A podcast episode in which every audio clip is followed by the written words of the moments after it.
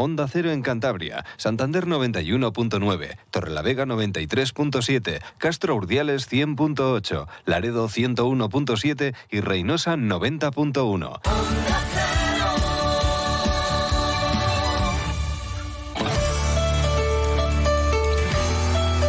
Cantabria en la Onda. Deportes con Fran Diez. Onda Cero. Saludos, tiempo ya para la información deportiva aquí en Onda Cero Cantabria con José Luis San Julián en la realización técnica. Y claro, es lunes, después de un fin de semana con muchísimos eventos eh, deportivos, con muchísimos partidos y muchas cosas que contarles. Eso sí, el fútbol cántabro y el nacional, y lo podemos hacer extensivo a todos los deportes, está de luto por el fallecimiento de Victoriano Sánchez Arminio que es verdad que es muy recordado porque fue 25 años el máximo responsable de los árbitros de fútbol en España. Siempre, ¿no? Se decía un poco esa leyenda, ¿no? De que el Racing le debía alguna que otra permanencia. Bueno, yo creo que no pero por ejemplo sí que consiguió que todos los árbitros de primera y segunda hicieron, hicieran la pretemporada aquí en Santander y eso es algo también importante. Y muchas otras cosas. Y no hay que olvidar su faceta pues como colegiado internacional, ¿no? Juez de línea ya en el Mundial de España 82 y luego llegó a pitar también un partido en el Mundial de México o en los Juegos Olímpicos de Los Ángeles. En fin, que ha sido muy importante, ya no para el fútbol cántabro, sino, como les digo, para, para el deporte. Mañana martes a las 7 de la tarde, la misa funeral en los franciscanos, en Perines. Él residía muy cerquita de allí. Así que nada, pues el pésame para toda la familia de Victoriano Sánchez Arminio. El Racing, partido más o menos intrascendente, pero siempre quedaba la ilusión ¿no? de ganar a un rival cercano como es el Real Oviedo y escalar puestos en la posición. Si el Racing en la clasificación, si el Racing llega a haber ganado al conjunto Carballón, pues hubiese dado un pequeño subidón en la tabla. Pues bueno, no se pudo, pero sí que es verdad que se hicieron méritos, por lo menos para no haber perdido, para haber alcanzado el empate una auténtica lástima, pero es un poco como juega también el, Real Oviedo de Álvaro Cervera, ¿no? que con poquitas ocasiones pues, es capaz de, hacer daño, ¿no? y dejó la pelota al Racing, que buscó la portería rival por tierra mar pero bueno, al final no llegaron los goles. Tuvo ahí una Mateus Ayas al final, pero estrelló el esférico en el larguero. El resumen del partido de José Alberto, el entrenador racinguista. Creo que hemos hecho muchas cosas bien, que hemos tenido el control del, del partido, hemos generado ocasiones por dentro, por fuera, eh, hemos tenido de todas colores, ¿no? Lo único que nos ha faltado pues ha sido centímetros para defender la situación del gol y quizás pues profundidad en, atacar la última línea, en, intentar con algo más de gente, de llegar con gente área en situaciones de centro laterales donde nos quedábamos un poco más esperando esa segunda acción que, provocar eh, el remate y pero el resto de cosas, las vigilancias, la agresividad, el ganar duelos, el jugar hacia adelante, el generar fútbol, creo que el equipo hoy ha estado a un nivel próximo al que, al que me gusta y lo único que pues no me ha gustado es lógicamente perder. Álvaro Cervera, el entrenador del Oviedo, no le gustó para nada el partido. Escuchamos al técnico muy vinculado a Cantabria su resumen del encuentro, como les digo, no quedó satisfecho como, con, el juego y con las ocasiones que pues bueno, consiguió también el conjunto Carballón, que para él pues, tuvo que haber matado el, el partido mucho antes. Conseguido ganar un partido que no hemos jugado bien, que hemos estado no bastante mal, pero, pero con, el con el balón no hemos estado nada bien. Y defendiendo por momentos bien y otros momentos mal, hemos tenido la suerte de meter una, aparte de la que hemos metido, también hemos tenido tres o cuatro, igual que ellos. Hemos tenido la suerte de meter una, más que ellos y, hemos ganado el partido. El partido no es, no es brillante, no hay que estar contento con el juego que hemos hecho hoy. No sé si sirve para analizar un partido donde ya no te juegas casi nada, ni tú ni el rival, pero sí que hay que sacar alguna conclusión, o yo por lo menos la saco. Y a mí el partido no me ha gustado, pero lo hemos ganado. Y está. Y es lo importante, ganar los partidos. Ocho encuentros sin perder lleva el Oviedo de Álvaro Cervera con seis victorias. Es el equipo más en forma de segunda división. José Ramón Moncaleán, ¿qué tal? Buenas tardes. Hola, buenas tardes. Me imagino que siempre, pues bueno, contento de escuchar a Álvaro Cervera, al que tuviste siendo juvenil, eh, le, entrenabas en, el Racing. Sí, no, bueno, ya pasó la edad juvenil, recién pasado de, juveniles en el, En el, filial, pero eso En el filial del Racing, sí, sí. No sé si llegó, pues Ese eso, año. a punto, justito. Pasó, sí, pasó ese año de, de- de juveniles con 18 años. Le tuve y la verdad es que eh, un, un jugador excepcional. Bueno, eh, es verdad que su equipo no, no estuvo brillante, con balón eh, le costó mucho, pero ahí sigue y la verdad que es un poco la trayectoria como entrenador de Barcelona, sus equipos son así, rocosos, siempre protegen muy bien los espacios, muy trabajados y, claro, muy difíciles de ganar. El Racing lo intentó, pero al final, teniendo balón y demás, es verdad que tuvo alguna ocasión que mereció empatar, pero, pero no, no, no transformas en goles esa- esas acciones y evidentemente pues es lo que vale. La verdad es que el partido eh, fue el clásico partido de que eh, transmitió que, que ambos equipos no se jugaban nada, entonces eso les dio cierta eh, libertad en cuanto a, la, intentar tener la posesión de la pelota y, y falta de consistencia eh, en el aspecto defensivo. ¿no? Creo que en ese aspecto, pues de ahí las llegadas y al Racing le faltó, pues por lo menos para empatar el partido, le faltó esa eficacia de la que carece este equipo durante prácticamente toda la temporada. ¿no? Ha sido un lastre, vimos a Secu y a Mateus en este encuentro en el Tartiere y ninguno de los dos pues, pues está, está acertado. Y luego, por otra parte, eh, en cuanto a la alineación, pues lo de Mario lo entiendes, porque es un chaval que hay que darle oportunidad, que tiene posibilidades y yo creo que tiene que tiene mm, grandes posibilidades de quedarse en la plantilla el, el año que viene ya de forma fija. Vamos a escuchar a, a José Alberto precisamente hablando de Mario porque le destacó, yo creo que estuvo muy bien, sobre todo en, en ataque y en defensa, claro. Tenía ahí un, un adversario que es uno de los jugadores también pues, más en forma y, y es normal que se le fuera en alguna ocasión. Escuchamos a José Alberto sobre Mario. Bueno, Mario ha estado muy bien, el nivel que, que creemos que puede estar y además el problema ha sido que no ha estado más exigido, un poquito más exigido a nivel defensivo y que lo poco que ha estado exigido a nivel defensivo es donde vemos que ahí tenemos que mejorar, tenemos que trabajar mucho con él. A nivel ofensivo, a nivel ofensivo ha estado muy bien, muy bien. Fui, suya fue la, la mejor ocasión, ¿no? Porque el, el disparo de Mateus al travesaño viene de- precisamente de un rechazo, de un disparo lejano de Mario que hace sufrir mucho al portero francés de, del Oviedo. Sí, eh, eh, sufrió alguna vez eh, a nivel defensivo cuando le, le buscaron dos contra uno, pero mm, cuando le encararon uno contra uno tampoco sufrió tanto. Creo que se defendió bastante bien y creo que hizo un partido notable, por lo menos. Lo que no entendí muy bien ah, fue lo de Secu. Seguramente me faltan datos. No, seguramente no. Seguro que me faltan datos de por qué jugó ayer, ¿no? No, no, no lo, no, no lo acabé de entender, la verdad, cuando le vi la alineación inicial. Sí, José Alberto hablaba de premios, pues me imagino que, que por darle algún minuto, ¿no? Pero, pero sin más, ¿no? Mm, Porque seguro que no repite tampoco en el último partido el domingo ante el Cartagena. O sea que pff, tampoco Ya, tiene mucho yo, sentido. Yo pienso, claro, eh, es lo que yo pienso. Ah, Pues da ocasión, da oportunidad a gente que más o menos eh, tiene posibilidades de que se quede, o, eh, darle la opción de, de- de jugar de principio. Si, si Secu ya sabes, o por lo menos es lo que ha transmitido públicamente, que no se va a quedar el año que viene, yo no, no, no le veo la razón de, de que juegue titular ayer. Sí, sí, como premio, pero claro, tú piensas en el futuro y dices, Mateus es tu propiedad, eh, tienes que, Esto es tienes que darle minutos.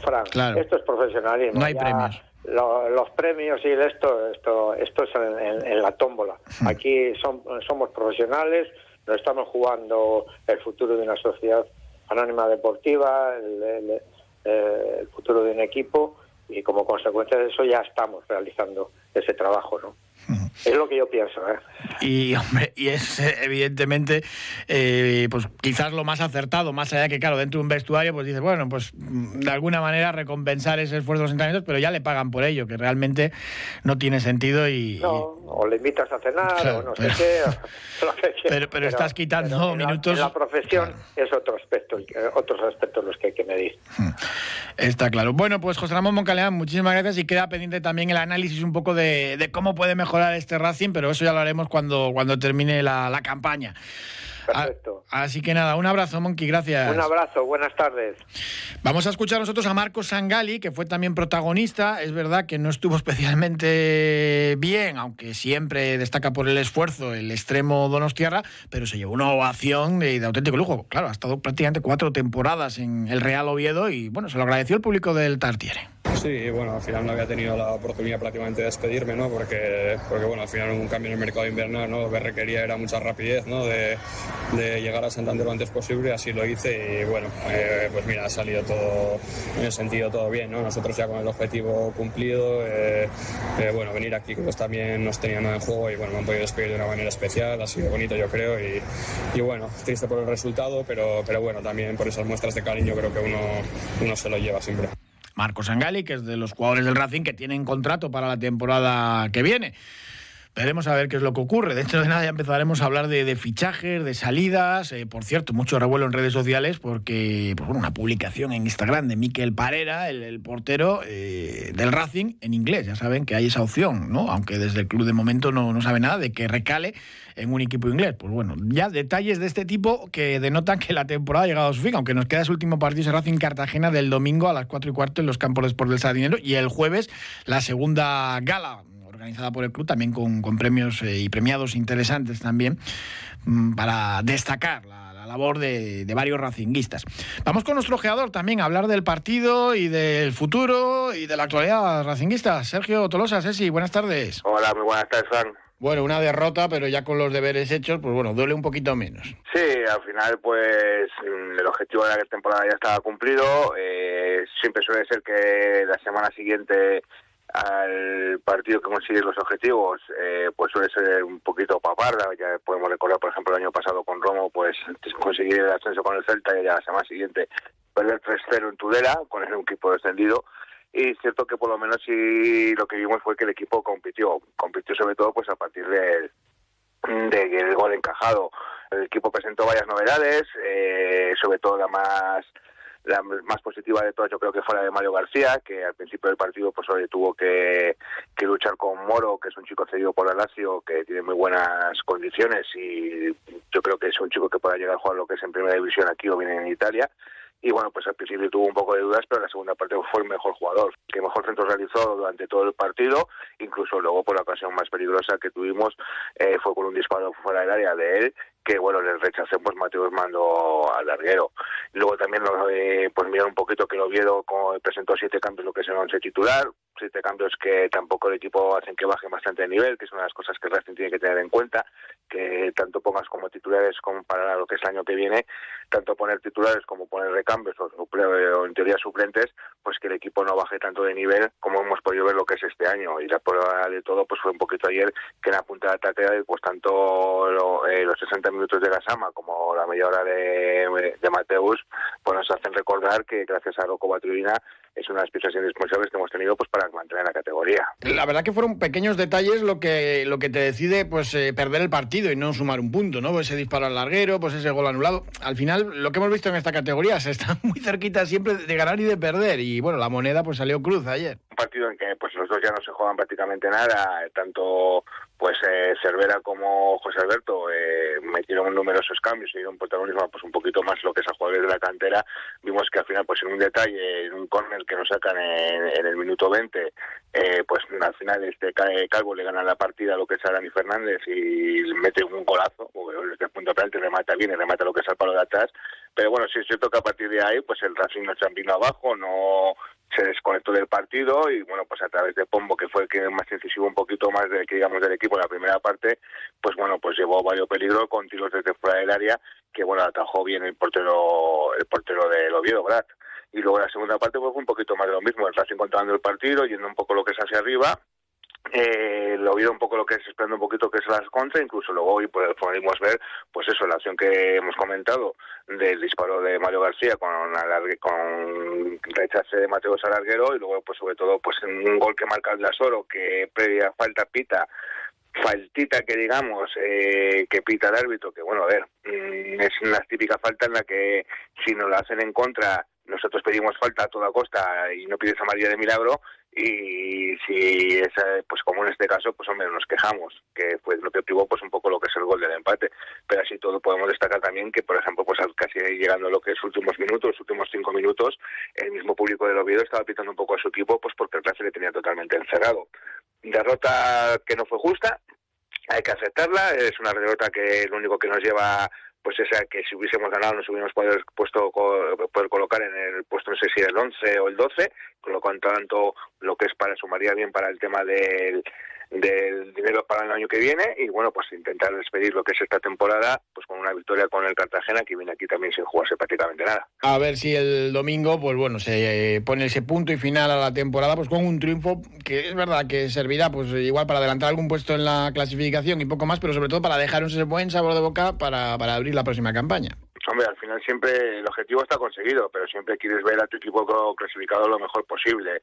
Eh, también yo creo que va a ser un día que puede podemos hacer una de dos, o, elegir eh, despedir a jugadores que este año no han tenido, que digamos, continuidad o han tenido eh, que digamos protagonismo y darles pues tiempo pues para pedir para despedirse sobre todo a gente que pues que fue que, en el ascenso del año pasado pues fueron fundamentales o bien pues eh, jugar un partido en el que completamos de los mejor once titulares del equipo y vayamos para, buscar la victoria. Recordar también que el Cartagena pues bueno es uno de los mejores equipos fuera de casa.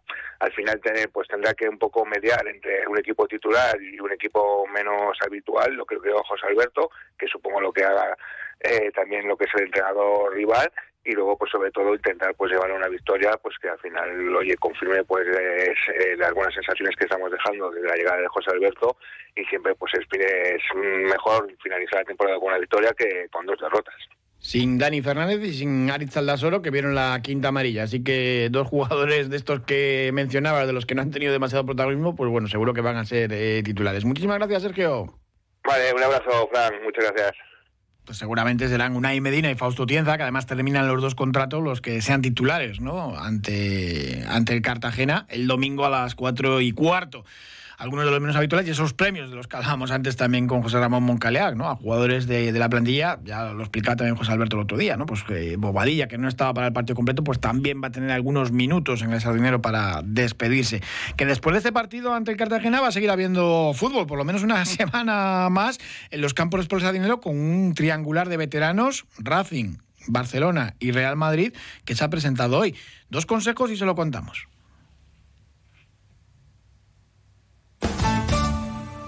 No hay nada imposible. La prueba es que yo soy presidente de Cantabria. Cambio para estimular la economía, la inversión, el consumo y el ahorro, con menos impuestos y mejor gestionado. Cantabria se merece que la tomen en serio. La oportunidad es el cambio. Despierta Cantabria. Vota Partido Popular. Este mes en Cantabria Económica, de las encuestas a las urnas, vea qué pasará en las elecciones más reñidas. Hacemos balance de una legislatura. ¿Qué es lo mejor y lo peor que deja el gobierno regional? ¿Cómo se va a hacer la COE con el control de la Cámara de Cantabria? ¿Por qué se están disparando las rehabilitaciones? Y las ideas más sorprendentes de los nuevos emprendedores. Todo eso y mucho más en Cantabria Económica, la información que le diferencia.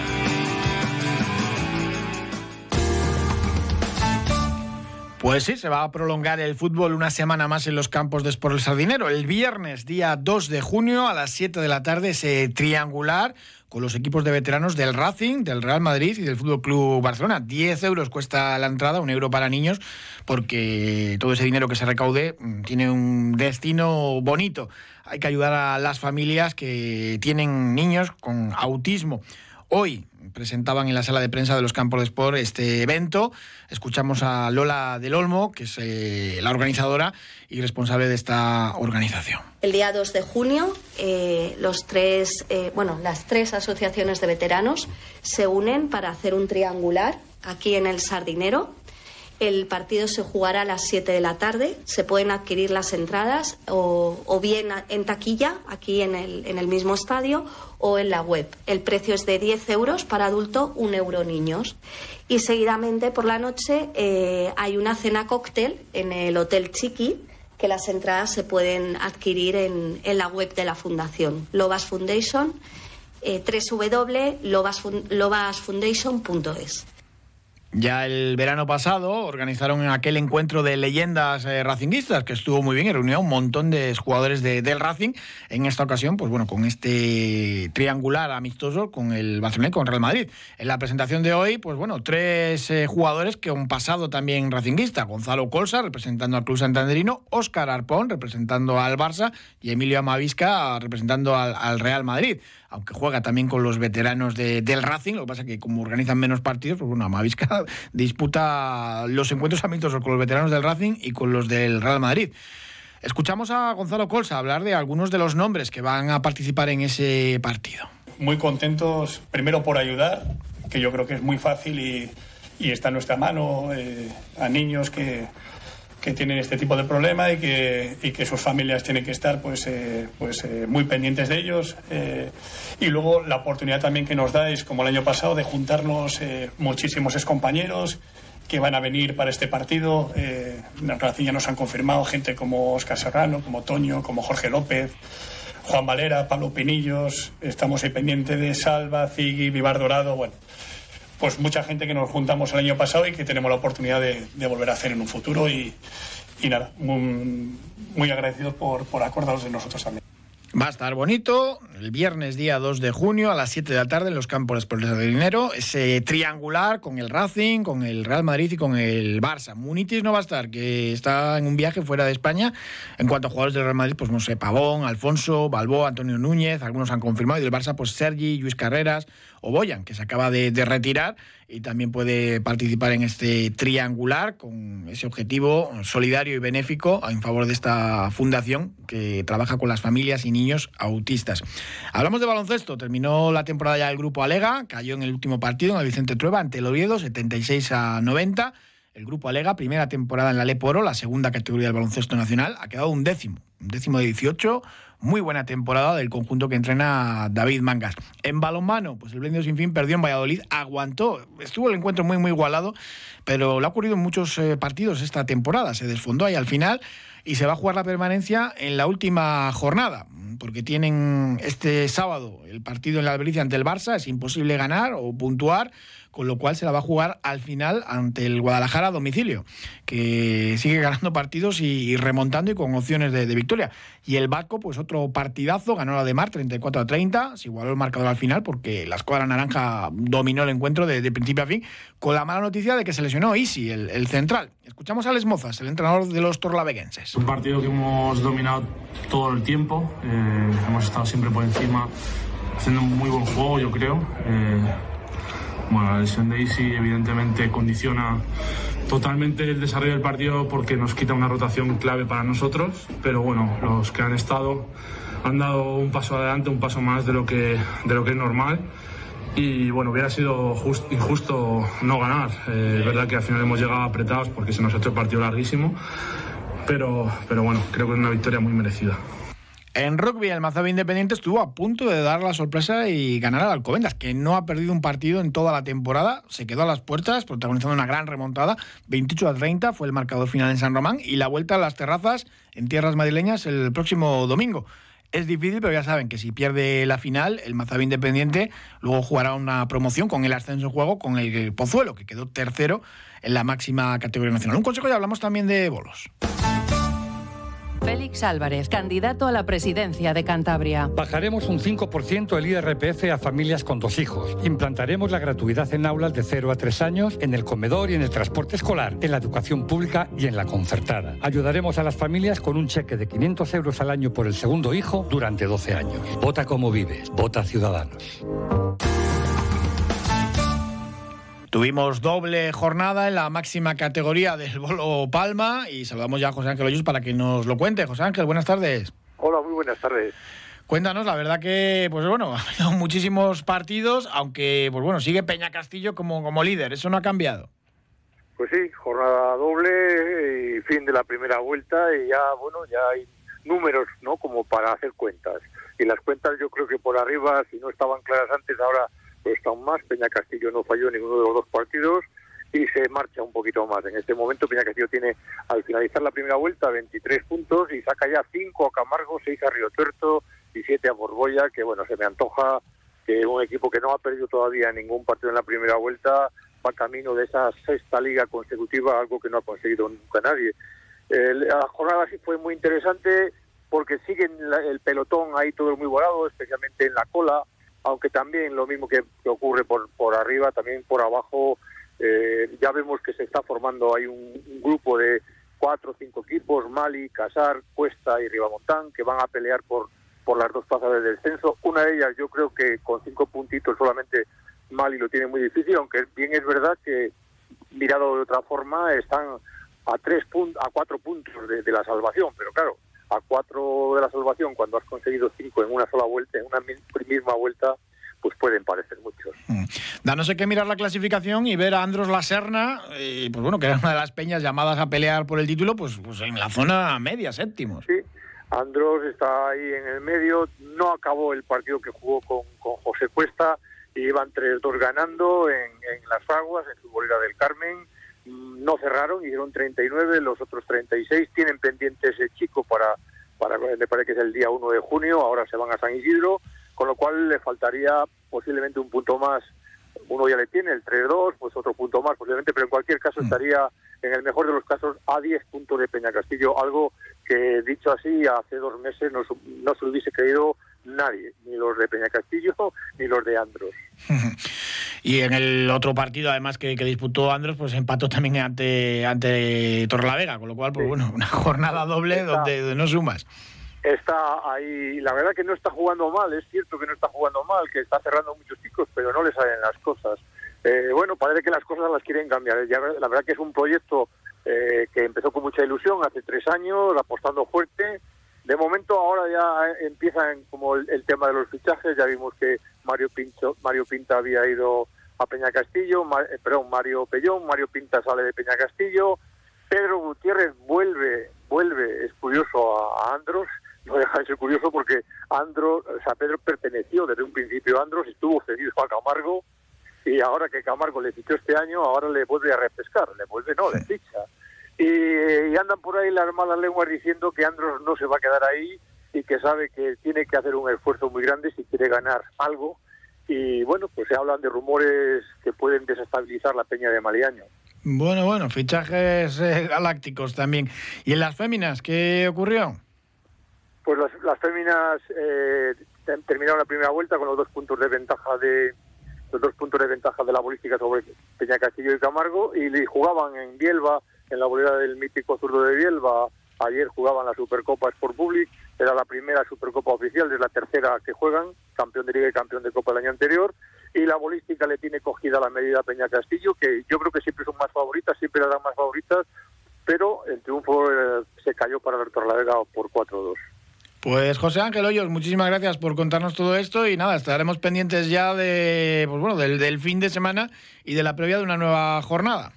Muy bien, pues fin de semana en San Isidro, ¿eh? la, liga comienza dentro de otros 15 días. Sí, sí, tiene ahí ese parón y, el San Isidro, todos de, todos de viaje. Pues a descansar y a tomar fuerzas que la segunda vuelta se presenta interesante. Gracias José Ángel, un abrazo. Hasta ahora. Por cierto, que tuvimos también velada boxística en Revilla de Camargo. Ganó eh, Marían Herrería, la, vikinga, a Carla Mérida, la revancha de aquel combate tan igualado en tierras catalanas, pero no pudo quedarse con el cinturón de campeona de España increíble, pero el día antes eh, en el pesaje no consiguió dar el peso por un problema físico, no pudo, pues bueno, lo que suelen hacer los boxeadores, ¿no? De, quedarse pues sin comer, eh, sin beber, sudar, intentar eh, pues bajar esos gramos al final. Pues bueno, por un problema físico al final no pudo hacerlo y no, no, no dio el peso. Entonces, claro, el combate por el título no era válido, aunque evidentemente para no dejar a los aficionados que habían comprado su entrada sin él, pues se disputó, ganó además la, vikinga a Carla Mérida, pero sin ese título, con lo cual, pues bueno, también seguramente volvamos a ver un tercer enfrentamiento entre estas dos boxeadoras que, pues bueno, merece mucho la pena. Y la joyita Peral, que debutaba como profesional, la mejor boxeadora amateur que, hemos tenido posiblemente en nuestra comunidad autónoma, pues bueno, venció a su rival italiana sin mayores apuros haciendo un gran combate. Así que, pues bueno, boxeo femenino. Por cierto, que tenemos también ya anunciada hoy mismo. Hace poquito tiempo, eh, nueva pelea para Jesús Lasso, el viernes 23 de junio en la casilla, en Bilbao. Eh, vuelve a pelear el boxeador de Suances, pues de las eh, grandes promesas del boxeo de Cantabria. Y también los 10.000 del Soplao, que pues bueno, tuvieron a Ángel Madrazo, al que estuvimos aquí la semana pasada, pues como, como gran protagonista. Muchas cosas del deporte de Cantabria, pero se nos termina el tiempo. Les dejamos ahora en buena compañía con Julio Otero.